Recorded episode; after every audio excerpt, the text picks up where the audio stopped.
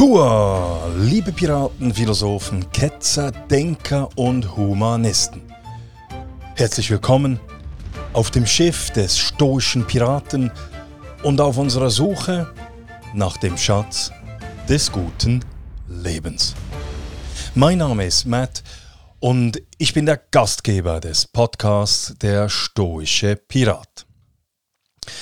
In dieser 72. Folge geht es um Leadership, Vertrauen, gleichgültige Mitarbeitende und Regulierung. Das Transkript und die Quellenangaben zum Podcast findet ihr wie immer auf meiner Webseite www.müllermatthias.ch. Müller mit UE und Matthias mit einem T und H geschrieben. Auf meiner Webseite könnt ihr auch meinen Newsletter abonnieren. Also, besucht die Webseite des Stoischen Piraten auf www.müllermatthias.ch. Ich freue mich auch auf euer Feedback. Mehrere, mehrere Hörerinnen und Hörer haben mir in den letzten Tagen äh, geschrieben und haben mich gefragt, weshalb während drei Wochen keine neue Folge des Stoischen Piraten ausgestrahlt wurde. Nun, das freut mich natürlich riesig, dass es Leute gibt, die den stoischen Piraten vermissen, wenn er einmal nicht ausgestrahlt wird. Und das freut mich wirklich. Und es freut mich auch, dass ihr euch interessiert, was der Grund ist, weshalb es eine Pause gab. Und der Grund für diese Pause ist eigentlich recht einfach. Es war nicht die Folge meiner Hüftoperation, das ist alles sehr gut gegangen, sondern ich hatte in den letzten zwei, drei Wochen schlicht keine Zeit. Also noch einmal herzlichen Dank an dieser Stelle an all jene, die mich kontaktiert haben. Ich freue mich auch über all eure Feedbacks, über die Briefe, Postkarten, Geschenke und auch Ideen, die, sie, die ihr mir zusendet. So, jetzt aber zum heutigen Thema, der Regulationswut. Ich hatte vor mehreren Jahren gerade eine Funktion innerhalb der Armee übernommen, wo mir 300 Mitarbeitende anvertraut worden waren. Jeden Morgen brachte mir mein Assistent die Post in mein Büro. Gemeinsam gingen wir die verschiedenen Dokumente durch und entschieden, wie wir mit den Anfragen, Briefen und so weiter umzugehen hatten. An einem Morgen, ich war etwa zwei Wochen neuen, in der neuen Funktion, war ein Antragsformular eines Außenstandortmitarbeiters unter den Papieren. Das erste, was mir auffiel, war, dass bereits drei Unterschriften das Formular zierten. Die Unterschrift des Antragstellers, die seines direkten Vorgesetzten und jene des Standortchefs. Mit ihren Unterschriften bezeugten die beiden Vorgesetzten des Mannes, dass sie dessen Antrag unterstützten. Das Formular hatte nun noch zwei offene Unterschriftsfelder. Eines für mich und eines für den mir vorgesetzten General. Letzterer musste schlussendlich noch die ultimative Bewilligung für den Antrag geben. Nun, um was ging es bei diesem Antrag? Es ging weder um eine Arbeitsreise nach Australien noch um die Beschaffung eines neuen Laptops, auch nicht um eine Woche zusätzlicher Ferien. Nein, der Mitarbeitende beantragte 50 neue Visitenkarten. Er beantragte 50 neue Visitenkarten, weil er keine mehr hatte. Die Organisation hatte also ein Formular zur Bestellung von Visitenkarten kreiert. Ein Formular, das je nach Hierarchiestufe von bis zu vier übergeordneten Personen unterschrieben werden musste. Darunter mindestens ein Oberstleutnant, ein Oberst und ein Brigadier. Nach Rücksprache mit dem vorgesetzten General wurde dieses und noch andere ähnliche absurde Antragsformulare in unserer Organisationseinheit in der Folge abgeschafft. Nun, solche Beispiele von unnötigen und absurden Abläufen finden sich nicht nur in der Armee und der Verwaltung, auch in zivilen Unternehmen finden sich solche. Je größer eine Organisation wird, desto mehr nimmt das Bedürfnis zu, Abläufe und Prozesse festzulegen, sowie an allen Ecken und Enden Kontrollmechanismen zu installieren. Wie kommt es? Wie kommt es, dass wir so wenig Vertrauen in andere haben? Dass wir unseren Mitarbeitenden nicht einmal die grundlegendsten Entscheidungen zutrauen? Ist es wirklich sinnvoll, wenn Führungskräfte Arbeitszeit dazu verwenden, Regelwerke zu schreiben, die wahrscheinlich nie gelesen werden? Ist es notwendig, der breiten Masse strenge Regeln aufzuerlegen, weil einige wenige gesündigt haben? Viele Menschen, darunter auch Führungskräfte und Politiker, glauben dies. Selbst wenn immer wieder bewiesen wird, dass Kontrollsysteme nicht funktionieren, klammern sich die Menschen trotzdem an diesen fest. Je größer eine Unternehmung wird und umso mehr Angestellte sie hat, desto wahrscheinlicher wird es, dass eine Mitarbeitende etwas Dummes macht. Wenn so etwas Dummes passiert, gibt es in der Regel zwei reflexartige Reaktionen. Erstens wird die fehlbare Person bestraft oder zumindest gemaßregelt. Und zweitens wird eine neue Regel bzw. ein neues Verbot erlassen, um künftig diesen Fall zu verhindern. Genau so funktionieren übrigens auch Politiker und Politikerinnen und Regierungen. Man glaubt, mittels Regulation und Bestrafung oder Besteuerung, Klammerbemerkung, das menschliche Verhalten so manipulieren zu können, dass unerwünschtes Verhalten in Zukunft ausbleiben wird.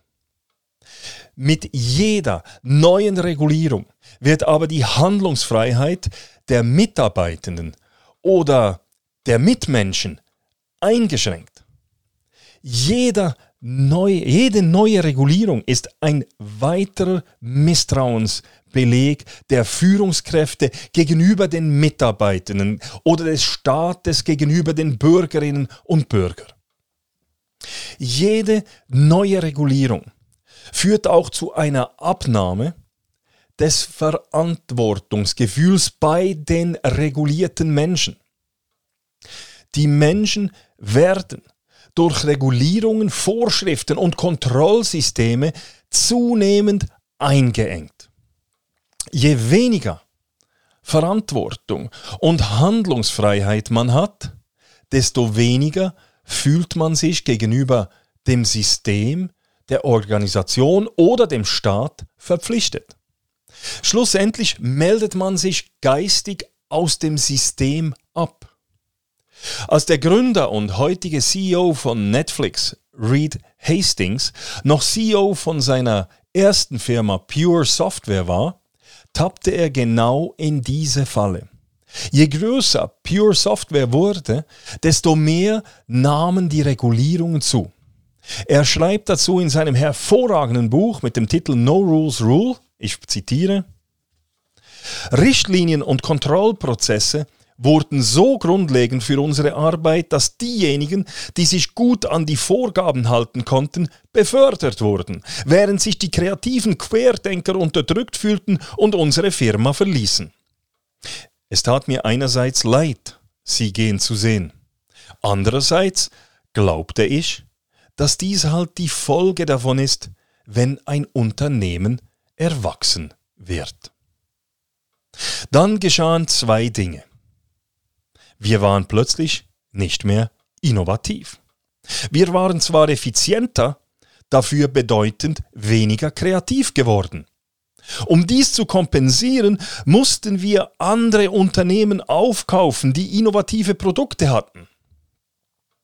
Das führte zu mehr geschäftlicher Komplexität, was wiederum zu mehr Regeln und Vorschriften führte. Das Zweite, was geschah, ist, dass sich der Markt von C auf Java verlagert hatte. Um zu überleben, mussten wir uns anpassen. Unsere Mitarbeitenden waren aber so rekrutiert und konditioniert worden, dass sie Prozesse befolgten und nicht, dass sie neu und kreativ denken oder sich schnell anpassen würden. Die Folge war, dass wir derart prozessorientiert und reguliert waren, dass wir nicht mehr in der Lage waren, uns rechtzeitig anzupassen. Es blieb uns nichts anderes übrig, als das Unternehmen 1997 an unseren größten Konkurrenten zu verkaufen. Zitat Ende. Ohne Regeln, so haben wir das Gefühl, bricht das Chaos aus. Dass ein Zusammenleben und ein Zusammenarbeiten gewisser Regeln bedürfen, ist unbestritten. Es stellt sich aber die Frage, wie viele Regeln braucht es wirklich? Ist es wirtschaftlich und gesellschaftlich wirklich sinnvoll, wenn die Menschen immer mehr zu herabdressierten Befehlsempfänger werden? Wäre es nicht erfolgsversprechender, wenn alle Menschen in unserem Team, in unserer Organisation und in unserer Gesellschaft mitdenken, sich einbringen, Ideen und Lösungen entwickeln würden? Wäre es nicht besser, wenn sich die Menschen engagieren würden, statt lediglich Dienst nach Vorschrift zu leisten? Das fehlende Engagement der Mitarbeitenden ist eines der größten Probleme in der Arbeitswelt. Das Forschungsinstitut Gallup, das seit Jahren und in über 150 Ländern das Mitarbeiterengagement misst, hat erschreckende Resultate an den Tag gebracht. Weltweit identifizieren sich nur 21 Prozent der Beschäftigten mit ihrer Arbeit und ihrem Arbeitgeber. Das bedeutet, dass die Mehrheit aller Arbeitnehmerinnen und Arbeitnehmer jeden Tag unmotiviert und gleichgültig ihre Arbeit verrichten. Innerhalb dieser unmotivierten Mitarbeiter gibt es eine Gruppe, die so frustriert ist, dass sie ihren Arbeitsplatz sogar bewusst sabotiert. Diese Saboteure machen 18% der Belegschaft aus. 18%. Wir leben also in einer Welt, wo die große Mehrheit der Arbeitnehmenden Arbeitnehmerinnen und Arbeitnehmer weltweit nicht die geringste Befriedigung durch ihre Arbeit empfinden. Wenn wir nun bedenken, dass die Schweizer im Durchschnitt 42,3 Jahre arbeiten, dann ist es aus einer menschlich-psychologischen Perspektive äußerst tragisch, dass die meisten Menschen kein inneres Feuer für ihre Arbeit haben. Aber auch aus einer wirtschaftlichen Perspektive ist es verheerend, wenn Angestellte nur wegen des Lohns eine Arbeit verrichten. Diese Leute tun gerade mal so viel, damit sie nicht gefeuert werden. Sie sind aber kaum bereit, über ihre eigentlichen Aufgaben hinauszugehen. Sie machen Dienst nach Vorschrift. Laut Gallup haben unzufriedene Mitarbeitende 37% höhere Fehlzeiten, 18% geringere Produktivität und 15% geringere Rentabilität. Auf der Grundlage dieser Berechnungen belaufen sich die Kosten für einen unzufriedenen Mitarbeiter auf 34% seines Jahresgehalts. Laut dem Gallup-Bericht State of the Global Workplace 2022 kosten nicht engagierte Mitarbeitende die Welt 7,8 Billionen Dollar an verlorener Produktivität. Das entspricht 11 Prozent des globalen Bruttoinlandprodukts. Nun ist es sicher so, dass jede Unternehmerin und jeder Unternehmer am liebsten nur engagierte Mitarbeitende in ihrem Team haben möchten. Das Problem aber ist, dass Engagement kein Persönlichkeitsmerkmal ist, sondern vielmehr eine Einstellung, die von Organisationen, Managern, Führern und Teammitgliedern geschaffen wird. Wir können engagierte Mitarbeitende nicht einfach rekrutieren. Engagierte Mitarbeitende entstehen durch die Unternehmenskultur. Natürlich können wir bei der Rekrutierung günstige Voraussetzungen schaffen, indem wir zum Beispiel zuerst einmal auf den Charakter und die Lebenserfahrung eines Bewerbers schauen und erst in einem zweiten Schritt dessen Papiere und Zeugnisse beachten. Genau das macht, ähm, das, genau das macht Spotify. Hire for Culture, Train for Skills heißt das Motto des schwedischen Audio-Streaming-Dienst äh, mit über 6500 Angestellten. Bei den 100 Personen, die das Unternehmen Spotify jeden Monat einstellt, wird zunächst darauf geachtet, dass diese neuen Kandidaten zur Kultur passen. Erst danach wird der Schwerpunkt auf Talente, Qualifikationen und Fähigkeiten gelegt. Die Personalleiterin Katharina Berg wird im Buch Corporate Rebels von Joost Minar und Pim de Moor wie folgt zitiert. Zuerst haben wir es andersherum gemacht.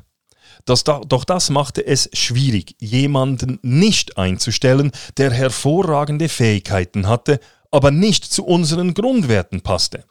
Jetzt führen wir zuerst das kulturelle Interview durch. Diese kleine Änderung hat uns wirklich gestärkt.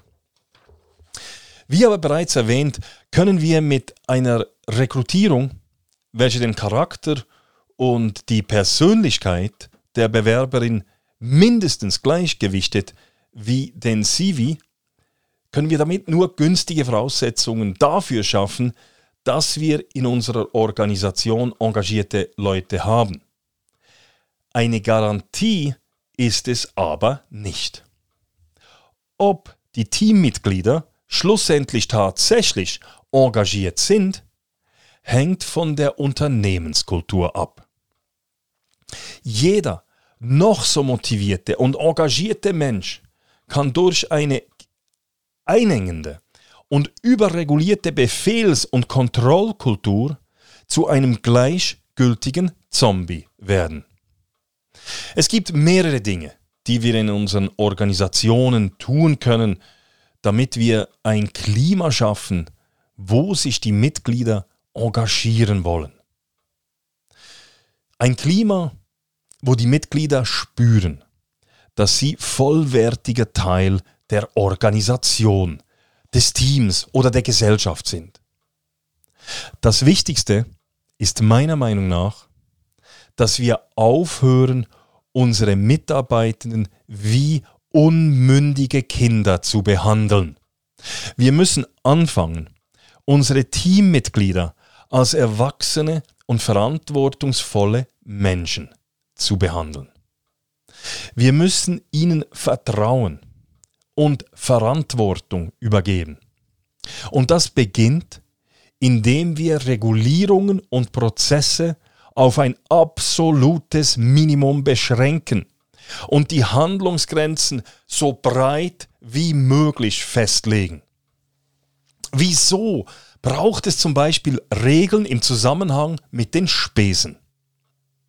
Das Festlegen von Spesenregeln ist nichts anderes als ein Misstrauensvotum gegenüber den Mitarbeitenden. Dabei wissen die meisten Menschen selber, was vernünftig ist und was nicht. Glauben Sie tatsächlich, dass ein Mitarbeiter auf Geschäftsreise ein Hotel zur Übernachtung aussucht, das extrem teuer ist, wenn er keine genauen Vorgaben hat? Das Gegenteil ist der Fall. In der Regel gehen die Menschen ziemlich haushälterisch mit dem Firmengeld um, wenn sie die Ausgaben selber verantworten müssen. Wenn hingegen ein Maximalbetrag festgelegt wird, kann man sicher sein, dass die meisten Mitarbeitenden genau das Hotel aussuchen, welches genauso viel kostet wie dieser Maximalbetrag. Wenn wir einen Angestellten haben, der seine Spesen nicht begründen kann, wenn er nicht glaubhaft darlegen kann, dass er die Ausgaben im besten Sinne der Unternehmung gemacht hat, dann ist er oder sie schlichtweg die falsche Mitarbeiterin. Nehmen wir ein konkretes Beispiel, das ich so ähnlich erlebt habe. Eine Firma hat den Maximalbetrag für Hotelübernachtungen, sagen wir mal, bei 200 Franken festgelegt. Ein Mitarbeiter hat nun am Morgen eine Sitzung bei einem Kunden in einer Stadt in einem anderen Land. Da er bereits früh dort sein muss, reist er am Vorabend mit dem Zug an. Das einzige Hotel, das er für den Preis noch findet, ist dreiviertel Autostunden vom Firmensitz des Kunden entfernt. Als Alternative hätte es ein Hotel in unmittelbarer Nähe des Kunden gegeben. Die Übernachtungskosten lagen aber bei diesem Hotel 60 Franken über dem erlaubten Betrag. Die zweimal 60 Franken für den Hin- und den Rückweg mit dem Taxi werden vom Spesenreglement hingegen erlaubt. Somit gibt der Mitarbeiter zwar gesamthaft mehr Geld aus, hat ein wohl schlechteres Hotel und einen längeren, längeren Arbeitsweg, als wenn er das teurere Hotel hätte buchen dürfen. Dafür ist sein Verhalten aber regelkonform. Hätte der Mitarbeitende keine spesentechnischen Vorgaben gehabt, er hätte garantiert die für ihn und für die Firma beste Lösung gewählt. Netflix-Chef Reed Hastings erläutert die Spesenregelung bei Netflix mit fast 12.000 Mitarbeitern wie folgt. Ich zitiere. Heute besteht die gesamte Reise- und Spesenrichtlinie nur noch aus diesen fünf einfachen Worten. Act in Netflix Best Interest. Handle im besten Interesse von Netflix. Das funktioniert gut. Es ist nicht im besten Interesse von Netflix, dass das gesamte Content-Team in der Business Class von Los Angeles nach Mexiko fliegt. Aber wenn ein Mitarbeiter den Nachtflug von Los Angeles nach New York nehmen und am nächsten Morgen früh eine Präsentation halten muss, wäre es definitiv im besten Interesse von Netflix, dass er Business Class fliegt, damit er keine Tränensäcke unter den Augen und keine undeutliche Sprache hat, wenn, wenn der große Moment kommt. Zitat Ende. Als Unternehmer, aber auch als Politikerinnen Chefbeamte oder Militärs müssen wir uns dem folgenden Mechanismus bewusst sein. Wenn Unternehmen und Organisationen wachsen, nehmen auch die Regulierungen zu. Die wachsende Zahl von Prozessen, Regeln und Richtlinien mit welcher die Effizienz gesteigert und Ordnung gewährt werden soll, führt unweigerlich zu einer Einschränkung der Freiheit der Mitarbeitenden. Dadurch entsteht eine Art von Chaos, eine neue Art von Chaos, nämlich das Chaos der Überregulierung. Die zunehmende Komplexität durch den Regulierungswahn verringert die Produktivität von leistungsstarken Mitarbeitenden erheblich. Zudem wird die für die Weiterentwicklung und den Fortschritt benötigte Kreativität erstickt. Wie sagten doch die Piraten im ausgehenden 17. Jahrhundert? Strangulation durch Regulation. Gary Hamel, Professor an der London School of Economics und Michele Zanini, Managing Director von The Management Lab, haben die Kosten der überbordenden Bürokratie berechnet und kamen zu einem vernichtenden Resultat. In einem Artikel in der Harvard Business Review schreiben sie, ich zitiere, es gibt handfeste Beweise dafür, dass Bürokratie die Produktivität, die Widerstandsfähigkeit und die Innovation von Organisationen erheblich beeinträchtigt. Nach unseren Berechnungen belaufen sich die Kosten der übermäßigen Bürokratie in der US-Wirtschaft auf mehr als 3 Billionen Dollar an verlorener, verlorener Wirtschaftsleistung oder etwa 17% des Bruttoinlandprodukts. Bürokratie und Regulierung führen also nicht nur zu demotivierten, gleichgültigen Mitarbeitenden, welche für eine erhebliche wirtschaftliche Einbuße verantwortlich sind, sie generieren auch unglaubliche Kosten ohne Mehrwert. Also, Fangen wir doch an, unsere Regulierungen, Weisungen, Regelwerke, Gesetze, Vorgaben und so weiter kritisch zu hinterfragen. Und verabschieden wir uns von unnötiger Bürokratie. Behandeln wir unsere Mitarbeitenden, unsere Teammitglieder, aber auch unsere Bürgerinnen und Bürger wie erwachsene und vernünftige Menschen und nicht wie zu bevormundende, unmündige Personen. Freiheit ist die Grundlage für Fortschritt und Kreativität. Freiheit ist aber auch die Grundlage für Zufriedenheit und Engagement. Ein erster Schritt könnte sein, die Spesenregelungen in unseren Unternehmungen abzuschaffen. So. Ich hoffe, ich konnte euch mit diesem Beitrag ein wenig zum Nachdenken anregen. Wenn euch dieser Beitrag gefallen hat, dann teilt ihn auf euren Kanälen. Ihr findet den Stoischen Pirat auch auf YouTube. Einfach auf YouTube gehen und der Stoische Pirat eingeben. Wenn ihr das Transkript dieser Sendung nachlesen wollt oder an den Quellen interessiert seid, dann besucht meine Webseite www.müllermatthias.ch, Müller mit UE geschrieben, Matthias mit T und H. Okay, that's it. Ich wünsche euch eine tolle Woche und freue mich, wenn ihr auch in Zukunft wieder mit an Bord des Schiff des stoischen Piraten kommen würdet. Macht es gut.